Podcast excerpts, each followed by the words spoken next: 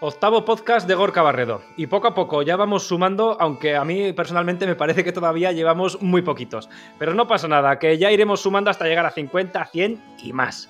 Hoy vamos a hablar primero de caldos. Vamos a hablar de qué tipos de caldos se pueden hacer, siempre caseros, y evidentemente también de sus usos posteriores y también el almacenaje. Y después la receta, que no falte. Ya hablando de caldos, vamos a hacer una carne en salsa de champiñones. Y esta salsa lleva caldo casero, así que niquelado. Soy Gorka Barredo. Y seguro que me conoces de que has visto algún vídeo mío de cocina en Facebook o en YouTube. Más de 3 millones de seguidores en YouTube y más de 9 en Facebook. Es muy probable que de una u otra manera hayas visto alguno de mis vídeos de cocina. Y ahora me he animado con los podcasts. ¿Y sabes por qué? Porque me encanta la radio y porque mi voz, al final, os encanta también a vosotros. Venga, comenzamos. Venga, pues nada, lo dicho. Empezamos con los calditos, que generan bastante confusión, porque hay muchos tipos de caldos, hay muchas elaboraciones, tenemos caldos claros, también conocidos como fondos, tenemos fumés, tenemos caldos de verduras, tenemos caldos oscuros. Es una locura al final, es mucho concepto técnico, vamos a decirlo así, que en realidad es muy sencillo, pero como todo en la vida, es sencillo cuando se conoce. Y hoy voy a intentar explicaroslo lo más conciso, breve y sencillo posible, pero sobre todo que os quede bien claro. ¿Qué tipos de caldos tenemos y también sus usos? Y para comenzar, vamos a empezar con, valga la redundancia, para comenzar, vamos a empezar con los caldos de carne, que si alguna vez leéis o escucháis fondos, fondos de carne, pues no tengáis duda, es lo mismo. Caldo, fondo en gastronomía es como el, término técnico, fondo de carne. Bueno, es lo mismo, caldo de carne. Eh, yo clasificaría los caldos de carne primero en dos. Primero, el caldo blanco o caldo claro y luego el caldo oscuro. Luego vamos a entrar más en vereda con todo ello. Además del caldo de carne, también vamos a tener los caldos de pescado, que también son conocidos como fumé. Simplemente, fumé. Un fumé es un caldo de pescado. También es un término técnico de gastronomía. Fumé, caldo de pescado. Aquí suelen ser casi todos, mm, se conocen como blancos, aunque pueden ser incluso rojos dependiendo de qué los hayamos hecho. Luego entramos en detalle también. Aparte de esto también tenemos los más sencillos y los que son valen para todo. Los caldos de verdura también suelen ser blancos, aunque hay técnicas para hacerlos oscuritos, pero generalmente son blancos. Aparte de todo esto también tenemos el consomé.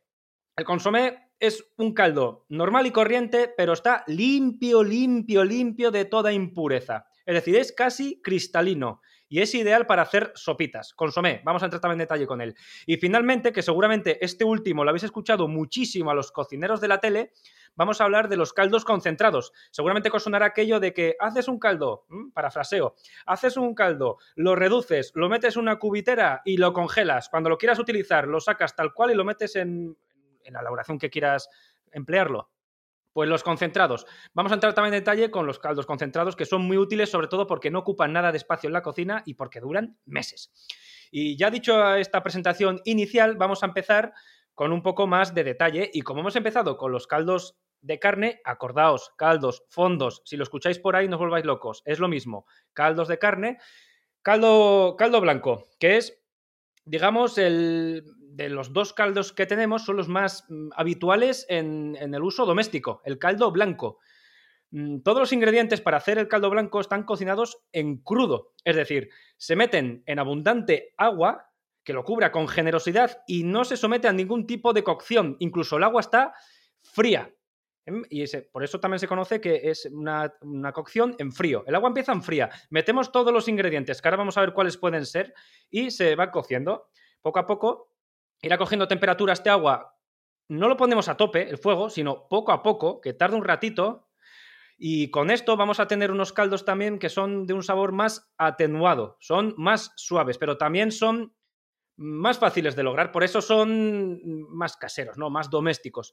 Y para, para, para, prepararlo, no necesitamos más que lo que ya he adelantado es, cogemos las verduras que tengamos en la nevera. Puedes añadir lo que quieras. A mí personalmente me gusta mucho añadirle una ramita entera de apio entera. Simplemente si tiene pues algún trozo de tierra o así, pues eso evidentemente sí lo eliminamos, pero no hace falta ni pelarlo, ni cortarlo, nada. Si no nos cabe en la olla, podemos trocearlo en tres o cuatro trocitos, igual que el resto de verduras, pero pero en principio no haría falta nada de nada. Podemos coger apio, podemos coger tomates sin pelar, así, tal cual, que el tomate también le va a dar sabor. Podemos coger cebolla, podemos coger ajos, podemos coger pimientos. Eh, esas verduras que tengas en la nevera y que estén ahí un poco ya como tocando la guitarra, como me gusta decir a mí, es decir, que ya estén un poco pochitas, que no están muy buenas para hacerlas en ensalada, para comerlas en cruda, no están ni lo ideal, pero ojo, tampoco que estén en mal estado, si están negras o si tienen moho, eso no vale, eso fuera, sin más. Pero aquellas que estén un poco pochitas son ideales para hacer un caldo. Los metemos, estas verduras, en abundante agua, en frío, acordaos. Y además vamos a meter también, como son caldos de carne, en este caso un fondo blanco, vamos a meter también los huesos que tengamos por ahí de, algún animal que tengamos despiezado. Por ejemplo, si cogemos un pollo entero de la carnicería, y nos lo despiezan allí, o si tenemos la maña, lo hacemos nosotros mismos en casa, pues la carcasa que está cruda también nos sirve. La metemos así, tal cual, en crudo, y con esto sería después añadir algún tipo también de, especias, también al gusto. Hay una eh, elaboración en cocina que es muy famosa a nivel profesional que se llama bouquet garni. Y el bouquet garni no es más que un paquetito de especias. Es coger todas las especias que a ti te molen, todas. Tomillo, eneldo, romero, pimienta, las que te gusten. Si son frescas, mejor, pero nos sirven secas. Pues es coger todo esto, y después, a través de una hoja, por ejemplo, de puerro, que también nos sirve para hacer el caldo, por cierto, una hoja de puerro lo, cerramos bien dentro de la hoja, que quede bien encerrado, y con un hilo de cocina lo cerramos y lo atamos fuerte, fuerte, fuerte, y eso se llama bouquet garni, es una especie de paquetito de especias. Lo integramos, lo metemos dentro del caldo junto con la carcasa que hayamos utilizado del pollo que no tiene por qué ser el pollo, se puede hacer también con huesos que tengamos por ahí de, ternera o con, un, o con, un, hueso de un jamón, con el hueso del jamón cuando ya no nos lo hemos comido entero y tenemos el huesaco, pues si lo cortamos en trocitos, que esto a lo mejor nos cuesta más, tened cuidado con cortar los trozos porque nos podemos cargar los cuchillos, sobre todo el del jamón que es muy duro, pero te lo pueden hacer en una carnicería, sin problemas. Pues si cortamos los trozos, los metes en un caldo en frío y te sale un caldo ahí de flipar de jamón, ¿eh? junto con las verduras y con el bouquet garni, que es este paquetito de especias que acabo de mencionar. A todo esto, lo metemos ahí, lo llevamos a ebullición, poco a poco, como he adelantado antes, y al principio vamos a ver cómo empieza a emanar una especie de espuma blanca en la superficie, según vaya cogiendo cada vez más y más temperatura, y esta espuma, si la dejamos, no pasa nada, porque no es maligna para la salud, pero bueno, mm, sí que es verdad que el caldo, pues, nos va a quedar un poco más denso, ¿no? O sea, no va a ser muy fino, va a tener tropezones, no va a ser muy agradable. Entonces, mejor con, una cuchara. Vamos retirando esa espuma y la vamos desechando. Esto no son más que impurezas que tiene tanto los, huesos de la carne, ya sea del pollo, del, del cochino, de, de, lo que sea, del jamón, de lo que sea. No son más que impurezas de estos y también impurezas que la propia verdura contiene. Entonces, vamos retirando, vamos a ver que también sale la superficie una especie como de mm, grumos oscuros, que no viene a ser más que la propia albúmina de la carne que también se ha coagulado y sale a, flote, pues también lo vamos eliminando y eso fuera. Y una vez que ya hemos quitado esta espuma y esta albúmina, tapamos, dejamos cocer a temperatura muy, muy, muy suave. Y cuando digo muy suave es que a lo mejor no hace falta ni que cueza ni que veamos cocción, chup, chup, no hace falta. Si hay un poquito, pues ideal, ¿no? Pero con que está a 90, 95 grados, suficiente. Temperatura muy suave. Y vamos a dejar cocer a razón de entre una y tres horas. Incluso se puede alargar hasta cinco. A ver, aquí tenemos una cosa. Cuanto más tiempo lo dejemos cocer, más sabores van a salir de estos ingredientes que hemos echado y más sabores que se van a ir al caldo. Entonces, mm, si lo dejamos más tiempo, más potente va a estar ese caldo y más delicioso. Si nos parece mucho tiempo, podemos reducir drásticamente estos tiempos, el clásico de siempre, en la olla presión. Lo metemos y tú piensas, ¿cuánto tiempo? Esto vale para cualquier elaboración, ¿eh? Ya doy un tip más extra, que no tiene nada que ver con esto. Porque si yo hago una preparación en una cazuela y sé que tarda X tiempo, ¿cuánto tiempo tardaría en hacerse la olla express? Pues utiliza la regla del un tercio. Es decir, divide ese tiempo entre tres y te vas a equivocar por muy poco. Entonces, si hemos dicho, por ejemplo, un caldo, déjalo tres horas, en la olla express, una horita. Con una horita lo tienes, también la temperatura muy moderada, muy baja. Y una vez que ya ha pasado ese tiempo, vamos a abrir la olla. Si es una olla, cuidado, ya sabéis primero que baje el pitorro porque si no nos puede explotar. Esto ya lo sabemos, ¿no? Bueno, pues esperamos a que baje, la abrimos y vamos a ver que ese, ese agua que habíamos echado antes se ha vuelto blanca. Por eso es un caldo blanco. un, color cremoso, un color delicioso. Una vez hecho esto, no nos quedaría más que escurrir todos los ingredientes, lo vamos a pasar por un, por un colador o por una escurridera de pasta o algo así para eliminar todas las partes sólidas, la verdura, el pollo, el buque garni, todo, todo lo que hemos añadido y en el fondo nos quedará este suculento caldo. De momento todavía no lo tenemos listo, vamos a esperar a que se enfríe a temperatura ambiente, una horita más o menos, y de ahí tapamos y a la nevera. Una vez que ya está en la nevera, lo vamos a dejar una noche entera y al día siguiente lo sacamos y depende qué carne hayamos empleado, porque unas tienen más grasa que otras, no nos va a pasar lo mismo con un hueso de un jamón que con la carcasa de un pollo que apenas tiene grasa. Bueno, arriba nos va a quedar como una especie de película densa, que esto no es más que la grasa solidificada. Eso ya no tenemos más que retirarlo con una cuchara, también fuera, fuera. Y ya tenemos el caldo listo, preparado. Con esto se hace un caldo blanco un caldo claro. Y con esto ya tenemos la base para preparar todos los demás. Ahora vamos a ver, aquí os he explicado cómo hacer un caldo desde cero, ¿eh? A partir de ahora vamos a ver qué diferencias tiene con los demás, porque básicamente esta es la clave para hacer cualquier tipo de caldo. Por ejemplo, el caldo oscuro.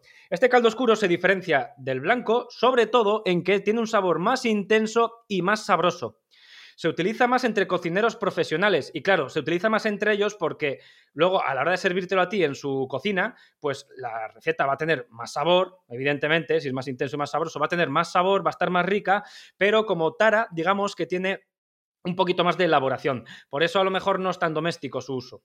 Eh, la elaboración extra que tiene con respecto al blanco es que estos huesos y esta carne que hemos empleado para hacer el caldo, previamente ya está cocinada. Es decir, Aquí podemos jugar con muchos factores. Por ejemplo, si tenemos un pollo, el mismo pollo de antes, pero en este caso lo hemos hecho asado porque nos vamos a consumir asado, no para hacer un caldo. Pero resulta que nos ha sobrado pollo. ¿Qué hacemos con él? Pues lo tiramos, pues eso es lo último. Podemos hacer croquetas, podemos hacer una lasaña con él, podemos hacer mil cosas, pero también podemos hacer un caldo.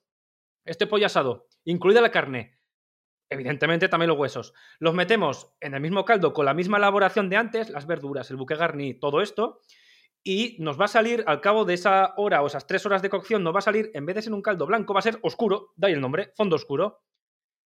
Eh, a nivel profesional, y todavía queda mejor, pero yo a nivel doméstico seguramente no lo recomiende porque es un poco más engorroso. A nivel profesional lo que se hace es los mismos huesos de la ternera o del cerdo, del animal que sea, que, hemos utilizado en crudo, es decir, eh, los restaurantes lo que hacen es te cogen el hueso, te lo despiezan, te lo, te lo laminan, te, lo, te cortan la carne, te la separan del hueso y el hueso, la carne va para una elaboración X y el hueso, que está en crudo todavía, lo aprovechan para hacer caldos. Ellos lo que hacen es, lo meten en el horno, lo dejan a 140, 150 grados, es decir, una temperatura relativamente baja y lo dejan ahí a razón de cuatro horas en el horno. Claro, tú piensas en casa hacer eso, cuatro horas. El gasto energético pues, es un poco elevado. Por eso no es muy recomendable hacerlo a nivel doméstico. Pero claro, tú luego coges estos huesos, que se ha desarrollado aquí toda la reacción de Maillard, que es esa parte tostádica que tanto nos mola, un día hablaremos de ello si, si queréis, y lo metemos en el caldo y tienes un caldo oscuro, pues megafeten.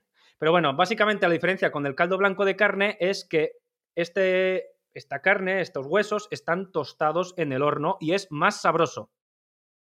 Aparte de estos dos tipos de caldo, ya tenemos otros que son mucho más fáciles de hacer, como por ejemplo el fumé o el caldo de pescado.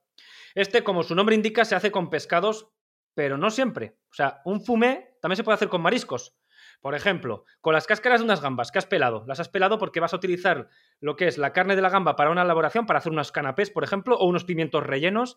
Y las cáscaras que las tiramos, no. Menos tirar aquí lo que sea. Las cáscaras las utilizamos para hacer un fumé.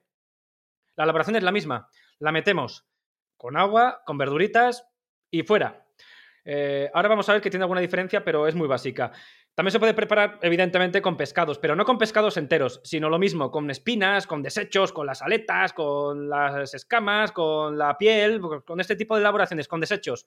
Si tenemos un pescado, o con cabezas, que no lo he dicho es clave, con cabeza, con cabeza el pescado queda maravilloso vamos a la pescadería, pedimos el clásico pescado para la lubina o, rape. El rape es el mejor pescado para mí para hacer un fumé, para hacer al horno. Y te suele preguntar el pescadero, eh, Gorka, eh, ¿te dejo la cabeza o la, o la, quito? No, no, no, déjamela, déjamela porque para elaboración culinaria a lo mejor se puede hacer, no te digo que no, porque algo de chicha sacas, pero sobre todo para hacer un caldo. El cuerpo va al horno, por ejemplo, para hacer el horneado y la cabeza para hacer un fumé. Queda fetén. Y la diferencia también más importante con respecto a los anteriores caldos en su elaboración es que yo, a mí me gusta primero para esto echar la verdura, la cual, pues lo que hemos dicho, la que te mole, la que tengas en la nevera, echamos la verdura, dejamos cocer unos 30 minutos y luego ya echamos el pescado o el marisco y dejamos cocer otros 20-25. ¿Por qué lo hago así? Pues porque mm, algunos pescados y sobre todo los mariscos, si los dejas recocer demasiado tiempo, tienen la mala manía ¿eh? de soltar sustancias que recuerdan un poco al amoníaco el sabor. Son unas sustancias un poco desagradables. Entonces, esto pasa a partir de 20, 25, 30 minutos. Para evitar esto, primero metemos las verduras que tienen más tiempo de cocción, 30 minutos, y luego ya metemos estos desechos para hacer el fumé, otros 20. Y a partir de aquí lo mismo, lo colamos y tal. Aquí no hace falta desgrasarlo, igual que los caldos de carne, porque este, el pescado no tiene, no tiene grasa, ya lo sabemos. Caldos de verduras. El tercero, el más sencillo y también el más polivalente. Vale para todo el caldo de verduras. Como ya os imagináis, pues no es más que con todo lo que os he contado, es coger agua y echar verduras. Dejamos cocer y ale, listo. No hay más que colar y listo. Encima la ventaja que tienes es que es súper polivalente, te vale para hacer una preparación, ya sea de carnes que de pescados, que de verduras, evidentemente, y por supuesto de arroces. Si tenemos un caldo, por ejemplo, de pescado, no vamos a hacer con él una paella de pollo. O al revés, si tenemos un caldo de carne, pues no vamos a hacer con ella una paella de marisco. Bueno, pues con el de verdura vale para todo. Así que de aquí poca explicación. Los consomés. Los consomés son muy interesantes porque a mí lo ideal con ellos es hacer sopitas. Sopas de fideo, sopas de pollo, sopas con clara de huevo, que además el consomé se prepara con clara de huevo. Ahora lo vamos a ver. Eh, primero es un caldo blanco, suele serlo prácticamente siempre.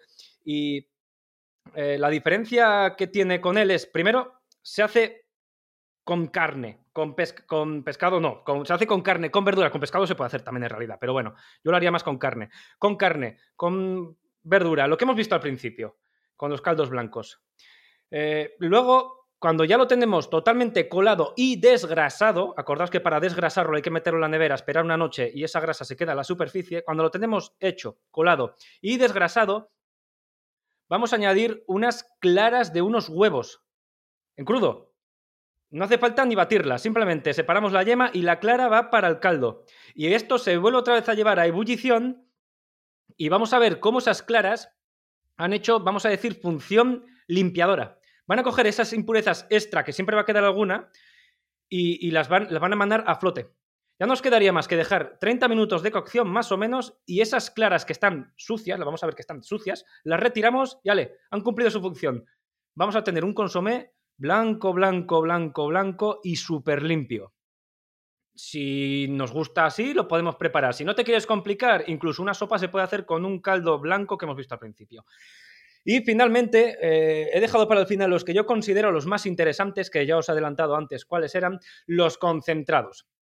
Los concentrados tienen una grandísima ventaja con respecto a todos los demás, y es que no ocupan apenas espacio, un poquito de espacio en el congelador, y eh, que nos duran muchísimo tiempo, porque los caldos, cuando los tenemos en estado líquido y normal, tienen un periodo de vida muy corto. Y en verano más todavía, aunque estén en la nevera. ¿Os sabéis aquella de que cuando hay tormentas los guisos y los caldos se nos echan a perder? Pues es verdad. Yo no sé por qué ocurre, pero aunque esté en la nevera y con alguna tormenta de verano, los caldos se van a hacer puñetas. Y perdón por la expresión, pero es que tal cual. Esto con los concentrados no ocurre.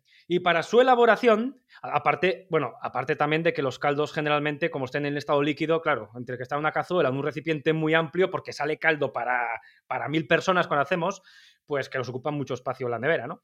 Pero la ventaja que tienen los concentrados es eso, que nos duran mucho tiempo y que apenas eh, ocupan espacio. Para prepararlo se puede hacer con cualquiera de los anteriores que hemos visto. El consomé, el caldo de verdura, el fumé de pescado y por supuesto con los caldos de carne, ya sea con el claro o con el oscuro. Da igual, se puede hacer con cualquiera. La diferencia que tiene es que se le echa menos agua. Es decir, eh, cuando vayamos a prepararlo sí que podemos echar un poquito menos de que cubra bastante agua, pero no hace falta tampoco que llegue a cubrir, un poco menos. Y una vez que ya lo tenemos listo, desgrasado y todo, lo vamos a poner a temperatura muy suave y que poco a poco vaya reduciendo, reduciendo, reduciendo, reduciendo.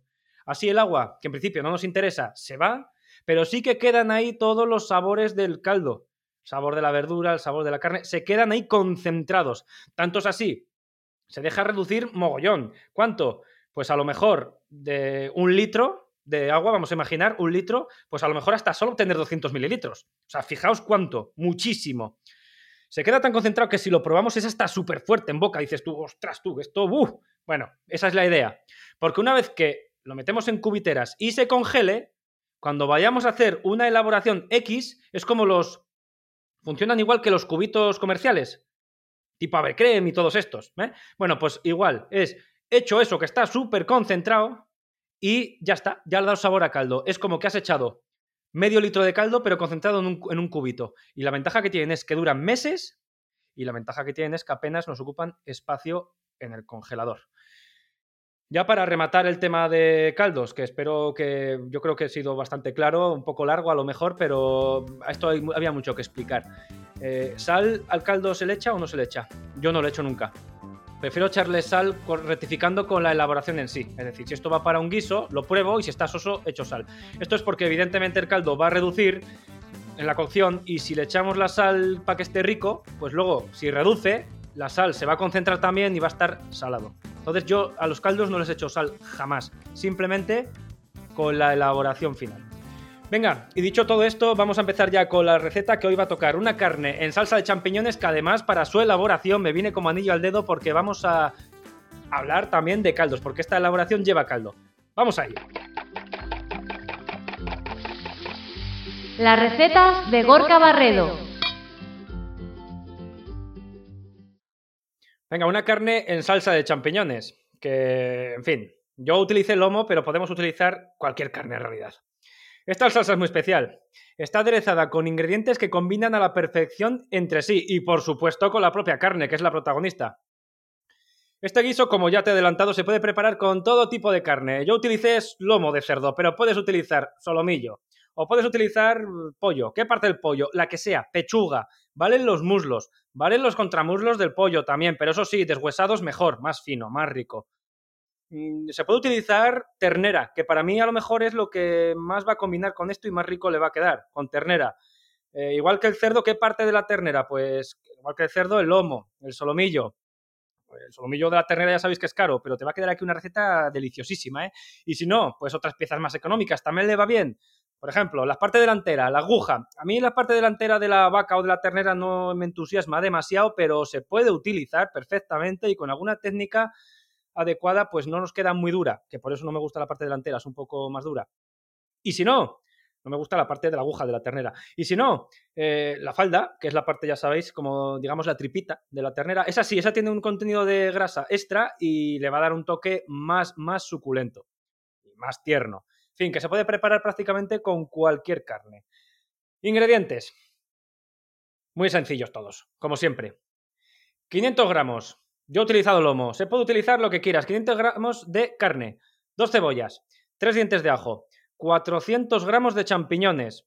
Un vaso de vino blanco, que le va muy bien a los champis además. 500 mililitros de caldo. Hemos estudiado los caldos antes. ¿Qué caldo? Aquí le va muy bien el oscuro. ¿Que tienes uno claro? Pues se puede utilizar, pero en principio 500 mililitros de caldo oscuro.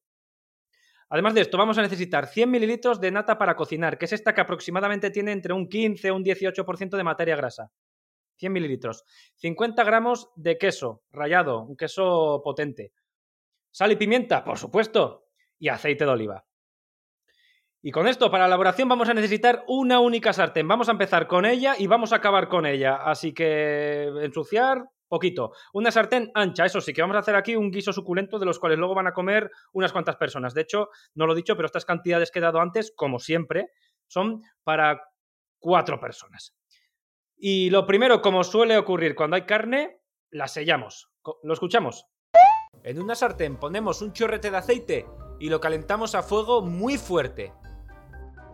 Cuando esté caliente agregamos carne cortada en cubos la carne ya está previamente salpimentada. Y la vamos a sellar aquí bien, siempre a fuego muy fuerte. Cuando vaya pasado alrededor de un minuto y se haya sellado esta cara, le damos la vuelta a cada trozo de la carne. Y la sellamos por la otra cara. Otro minuto de cocción. Venga, ya tenemos la carne sellada. Esto es un clásico, no simplemente en que viva la cocina, en mi canal, sino un clásico en toda la gastronomía. Eh, esto se hace básicamente para que, antes he mencionado un poquito, lo he adelantado un poquito, para desarrollar la reacción de Maillard, que un día os voy a hablar de ello, que es muy interesante, para lograr ese tostadito de fuera, que luego está muy rico en boca. Pues para eso, se, se sella un minutito más o menos y listo. Y os voy a dar además un tip ahora, que se me ha ocurrido y que es muy útil, para que la carne os quede también más tierna. Y es cuándo salar la carne justo antes de integrarla aquí, justo antes de, saltearla o, con bastante antelación. Mm, parece una bobada, pero esto importa mucho. Yo he probado cosas, he estudiado más y he llegado a la conclusión de que lo mejor es salar la carne siempre, unos 40, más o menos, ¿eh? tampoco hace falta sacar el cronómetro, pero unos 40 minutos antes de cocinar la carne. ¿Por qué? Bueno, la sal ya sabéis que tiene un efecto que, digamos, absorbe el agua, tiene esa mala costumbre, en este caso buena costumbre. ¿eh? Entonces, mirad, si echamos una pizca de sal a la carne y dejamos actuar, pues sí, efectivamente eh, va a absorber parte de este agua que va a ir a la superficie, pero no va a absorber toda, va a absorber solo una mínima parte. Pasados esos 40 minutos, vamos a limpiar ese exceso de sal, que va a salir como una especie de salmuera, ese, ese exceso de sal y de agua con un trapo para que quede bien, bien, bien seco y con esto vamos a lograr dos cosas. Primero, que el exceso de agua emane, pero eso sí, el que no sobre se va a quedar dentro de la ternera. Es decir, paradójicamente nos va a quedar más, tierna y más jugosa. Nos va a quedar más jugosa. Y además también va a reblandecer las, las, fibras de la carne. Como hay tanto movimiento de agua en el interior para que pueda emanar, pues las fibras de la carne se, se reblandecen. Entonces, por ese doble motivo, la sal 40 minutos antes le viene muy bien salar con antelación, pero siempre secando la superficie de, la carne después. ¿Por qué hay que secar la superficie? Pues para que cuando se selle la tengamos ya a 180 grados más o menos y ya obtengamos esa reacción de Maillard que he dicho antes, es decir, ese tostadito. Si la metemos con el agua de 100 grados no va a pasar y entonces el tostadito no lo vamos a tener. Por eso es importante siempre secar bien el agua de la superficie ¿eh? y con 40 minutos de antelación esa sal. Así que quedaos con ese truco, probadlo y luego me contáis a ver si os mola o no os mola. Yo llevo un tiempo que siempre lo hago así. Bueno, y total, ya con la receta teníamos sellando la carne con este truco que os acabo de dar. Y una vez que la tengamos sellada, un minuto, dos minutos más o menos por cada cara, eh, la carne está troceada en cubos. ¿eh? La hemos añadido que troceada en cubos, que creo que no lo habíamos dicho, y si, no y si lo habíamos dicho, pues lo repito por si acaso pues eh, la vamos a retirar, la vamos a reservar y en este mismo aceite y en los jugos que ha soltado la carne dentro de la sartén, agregamos otros ingredientes. Lo escuchamos. Ahora bajamos ligeramente la temperatura del mismo, del fuego, y en estos mismos jugos que ha soltado la carne agregamos unos dientes de ajo y una cebolla que estén ambos ingredientes picados. Le echamos su pizca de sal y su pizca de pimienta negra recién molida, que como siempre indispensable en cualquier receta de Gorka Barredo. Venga, ahí generosos con la pimienta. Ahora vamos a mezclar todos estos ingredientes mientras dejamos que se cocinen durante unos 10 minutos más o menos a temperatura siempre moderada. Bueno, sal y pimienta, ¿eh? Sobre todo pimienta también, que me preguntáis muchísimo, eh, sobre todo los más nuevos. Gorka, ¿por qué le echas pimienta a todo? Bueno, pues porque la pimienta mola, joder. O sea, tampoco requiere mayor explicación, yo creo, ¿no? Eh, a ver, yo la pimienta se la he echado a todo desde que era bien joven y si no a mi madre le daba la brasa para que se la echara. Es una especie que me ha gustado muchísimo de siempre y que además con casi todos los elementos salados pues combina estupendamente bien. Además de esto, eh, si echamos pimienta, también podemos permitirnos el lujo de echar un poquito menos de sal. Y ya sabemos qué problema tenemos con la sal y, y la tensión, ¿verdad? Problemas del primer mundo. Pues bueno, podemos permitirnos el lujo de echar un poquito menos de sal a favor de la pimienta.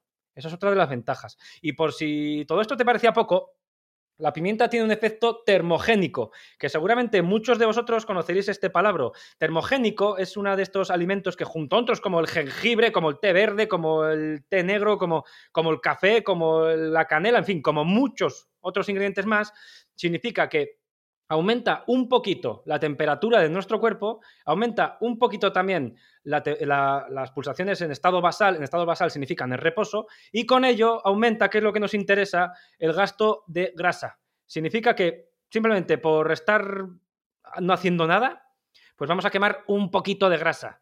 Mm, a ver, un poquito. Esto no significa ahora me voy a quitar todos los michelines que sobran. No, no. Para eso hay que hacer ejercicio y hay que hacer dieta equilibrada y más cosas. Pero sí que quita, ayuda a quitar un poquito más de grasa. Eso significa termogénico, que aumenta nuestra temperatura y que ayuda a que se elimine más grasa de nuestro cuerpo.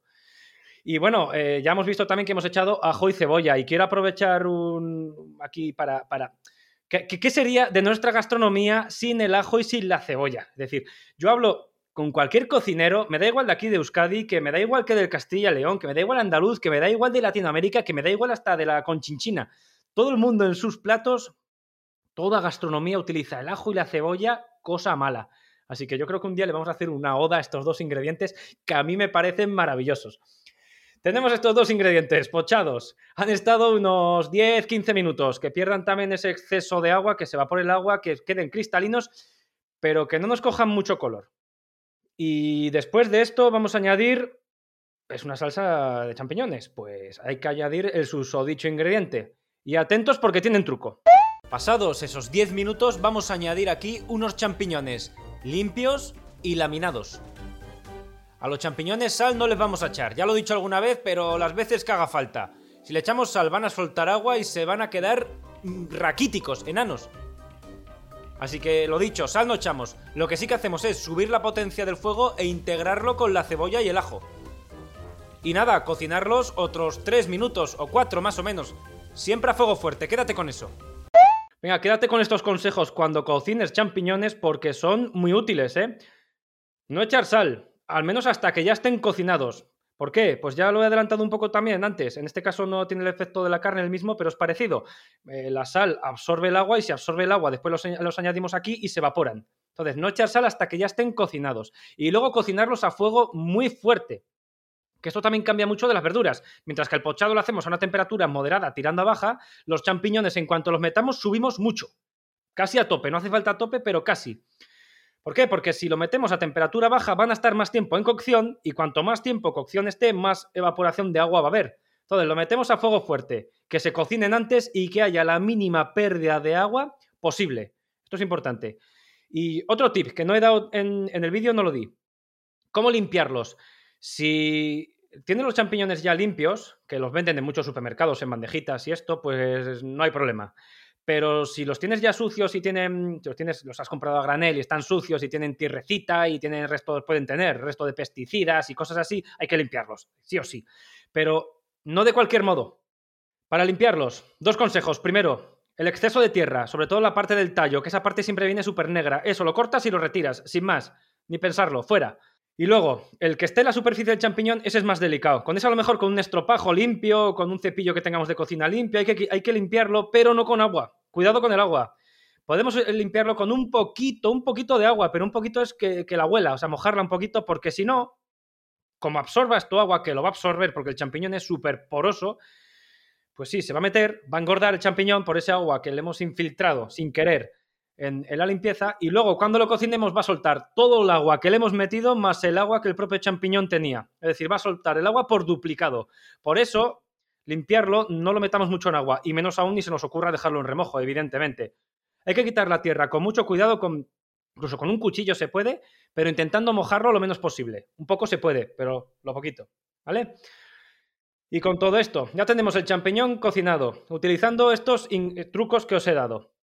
Y ahora le vamos a añadir un ingrediente que le va feten a los champis. ¿Lo escuchamos? Ahora bajamos ligeramente la temperatura del mismo, del fuego.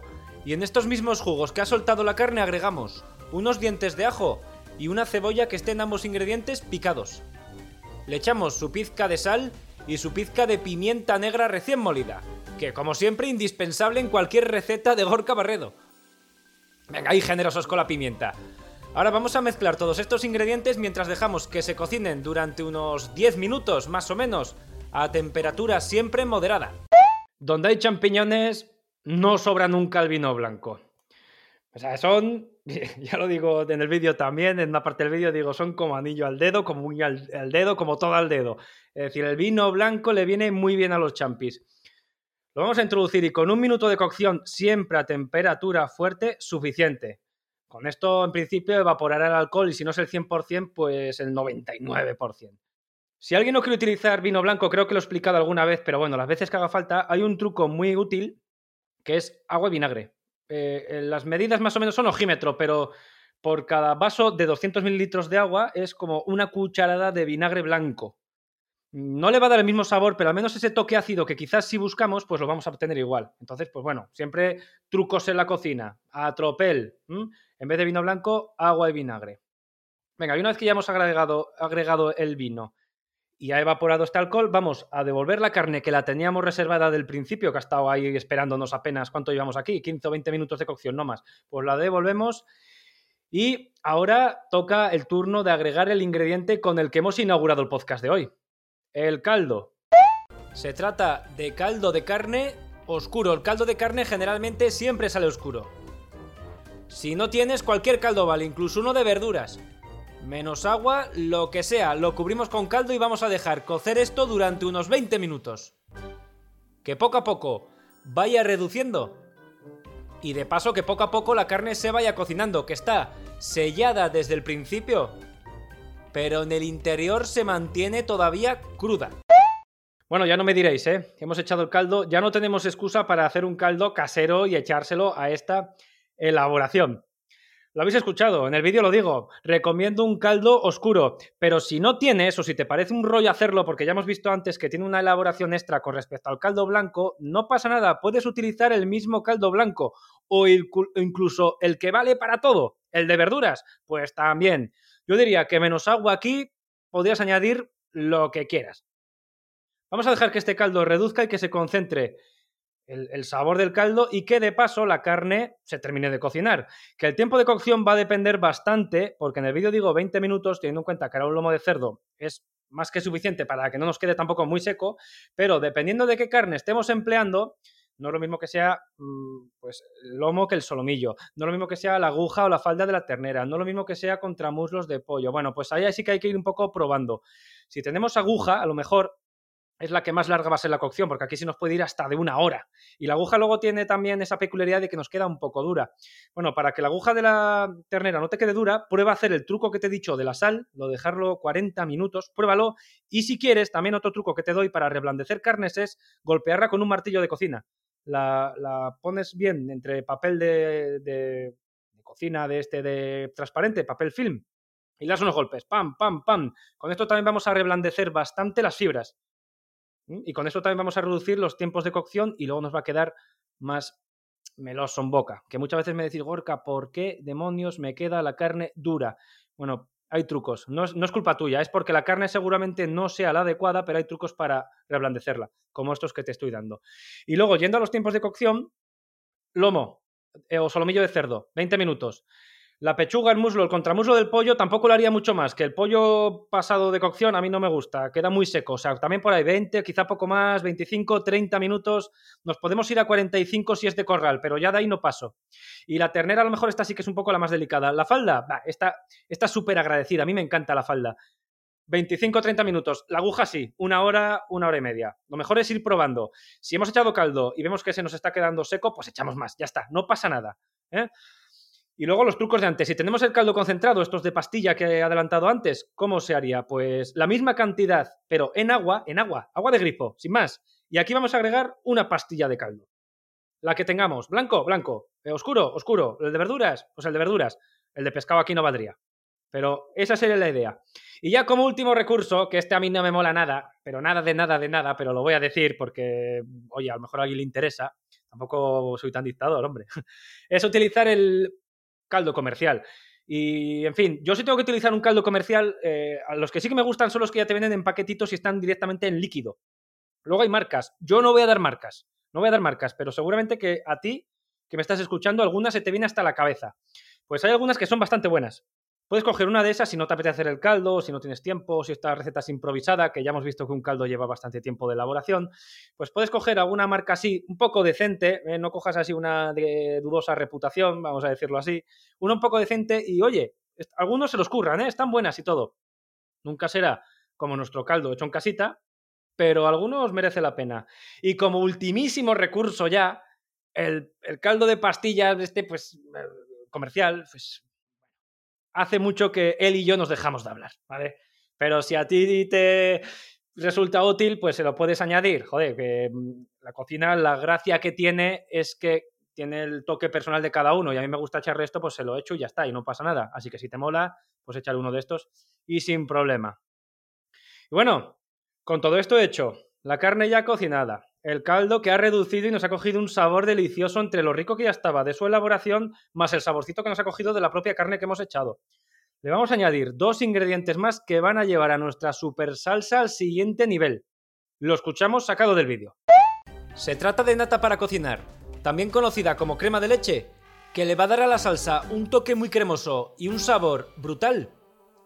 Y queso rallado, el queso que sea viejo, fuerte, con sabor. Viejo, fuerte, con sabor, ya lo habéis escuchado. A Verónica siempre le hace gracia esta frase, y es que la utilizo mucho en los vídeos, pero es que me sale de por sí. Los, los, quesos para las elaboraciones gastronómicas siempre tienen que ser viejos, fuertes y con sabor, porque lo que intentamos es realzar estos sabores. Y con un queso blandito, mm, pues no vamos a realzar nada. Simplemente vamos a aportar aquí un toque de grasa extra, pero sin darle sabor. Entonces es un queso Viejo, fuerte y con sabor. Ya verás tú qué risas Verónica cuando lo escuche. Verónica, que por cierto estuvo de invitada en el anterior podcast que nos escuchó, nos, nos trajo unas galletas de jengibre maravillosas. Pero bueno, eso si lo queréis escuchar lo tenéis en el anterior podcast, en el 7. Para esta receta en concreto, ya tenemos la carne cocinada, la tenemos tierna y el caldo, como ya he dicho, que ha concentrado de sabor. Ahora lo que vamos a hacer es licuar, ¿eh? entre comillas, porque no es licuar, licuar es echar agua, pero a mí me gusta decir licuar, es decir, vamos a volverlo a agregar líquidos, pero con estos ingredientes, unos ingredientes que le van a dar cremosidad y que le van a dar mucho sabor. Y esto es la nata, mejor nata que leche, porque las leches ya vienen muy deslavadas de por sí, aunque sean enteras, pero la nata, sobre todo si es de buena calidad, pues le va a dar un toque lácteo que es muy, muy interesante. Y si a esto le añadimos el sabor del queso rallado, pues ya es el sabor lácteo llevado al máximo exponente. Por eso estos dos ingredientes casan también entre sí y en esta receta quedan megafetén. Así que acuérdate, nata y queso. Y una vez que hayamos añadido estos dos ingredientes que se cocinan en nada, poquito más, no es más que mezclarlo todo bien, que se integre con la salsa, calentarlo a temperatura muy muy suave, que también son dos ingredientes muy delicados. Cuidado con las temperaturas y cuidado con los lácteos, que se desnaturalizan las proteínas, las lactosas que tienen y todo y nos quedan malos. Entonces a temperatura muy suave calentamos y ya no quedaría más que servir, espolvorear con perejil picado o si te gusta con cilantro, que a mí me encanta.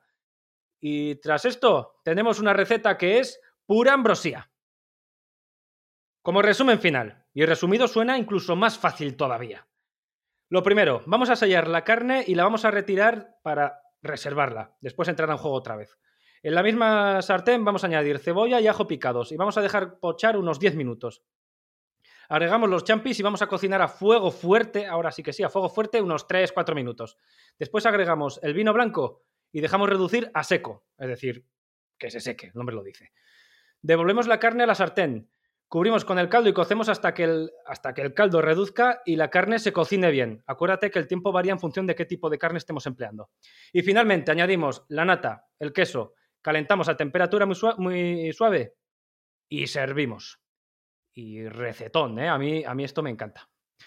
Venga, vamos a ir ahora con vuestras preguntas y respuestas. Vuestras preguntas. Gorka responde. Amistades me pregunta, ¿cómo puedo hacer la salsa bechamel sin utilizar harina de trigo? Esta pregunta es muy recurrente últimamente. Tema de celíacos y tal, ¿verdad? Bueno, eh, hay dos maneras de hacer una salsa bechamel sin utilizar harina de trigo. Una es, bueno, a ver, el ingrediente es el mismo. La elaboración hay dos. Con maicena. Podemos sustituir la harina de trigo por maicena. ¿Y cuál es la diferencia? Una es lo mismo. Es como que estamos utilizando harina de trigo, lo metemos junto con la grasa, que suele ser mantequilla, aunque no siempre, y mezclamos la misma cantidad, ¿eh? La misma cantidad que una receta convencional. Mezclamos, dejamos tostar y seguimos. Echando la leche poco a poco. Esa es la primera.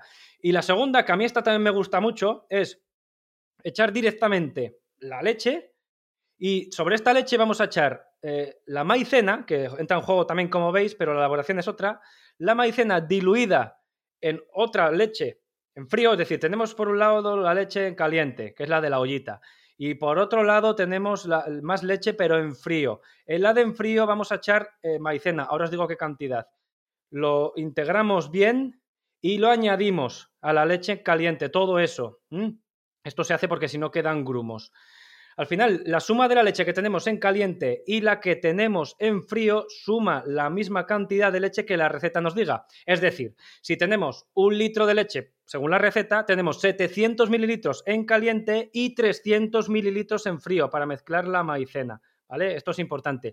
Y finalmente, ¿cuánta cantidad de maicena? Pues aquí sí que sube bastante la cantidad. ¿eh? En este ejemplo en concreto, si tenemos un litro de leche, habría que añadir como mínimo medio kilo de maicena. ¿eh? Es mucha, es mucha, es mucha. Pero luego la textura que queda también merece mucho la pena. Entonces, añadiríamos ese kilo de maicena para un litro de leche en, la leche fría y sería mezclar. Y obtenemos una especie de besamel que queda más cremosa que la convencional. Y si no, probadla, ya veréis.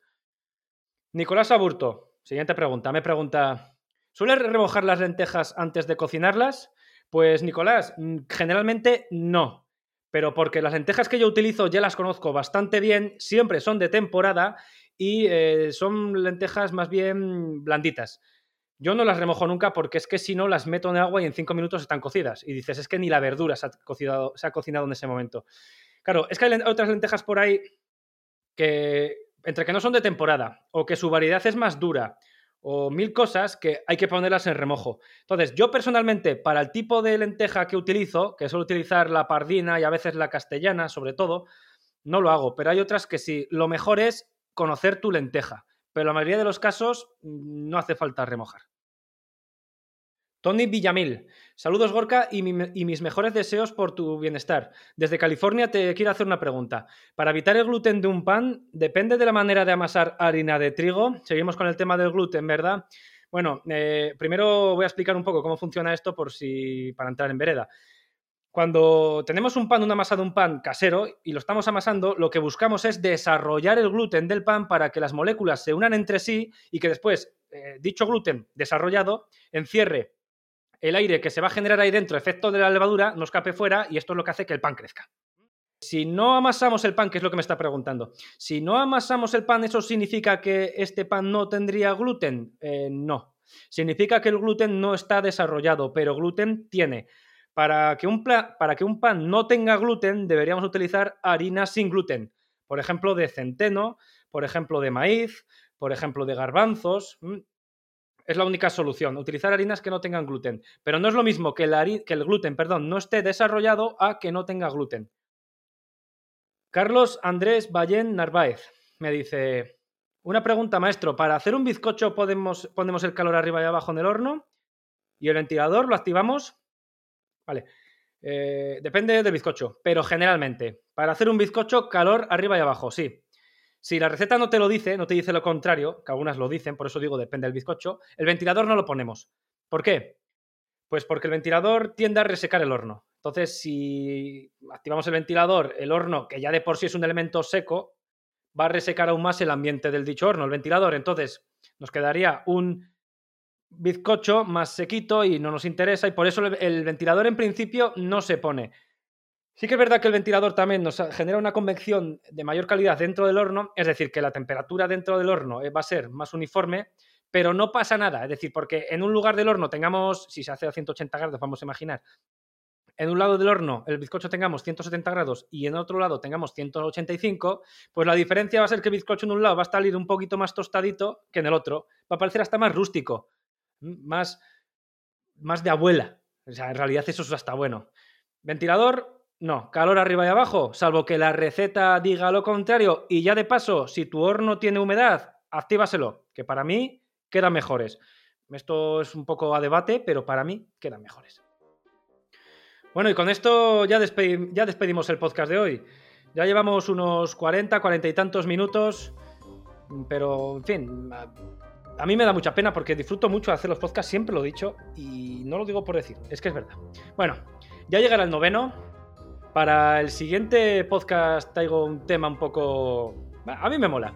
Y es que hace unas pocas semanas, Alejandro Vaca y Alfredo Menéndez, que llevan un programa Gente Despierta, mucha gente seguro que lo suena, dentro de Radio Nacional de España, me hicieron una entrevista.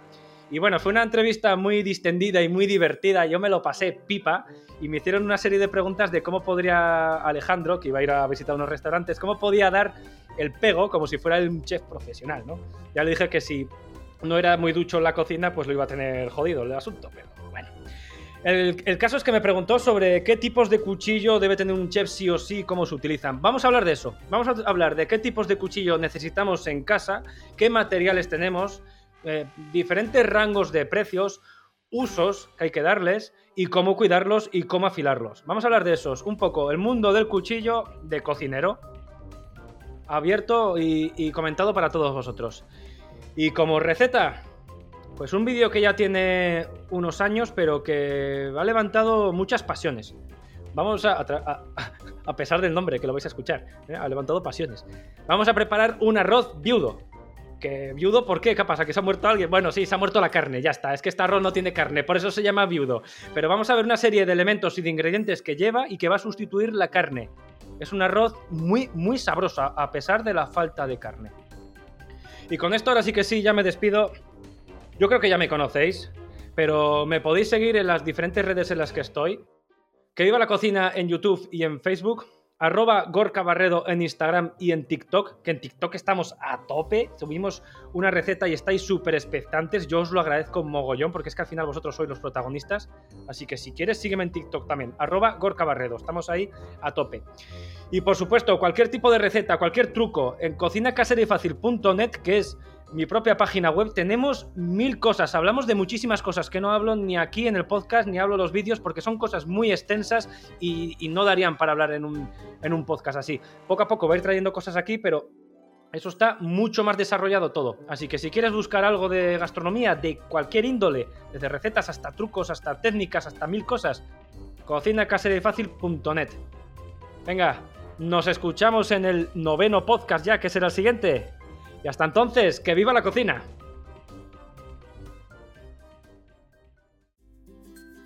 Recordad que podéis escuchar el podcast de Gorka Barredo en Spotify, Apple Podcasts, Evox, Podimo y el resto de plataformas.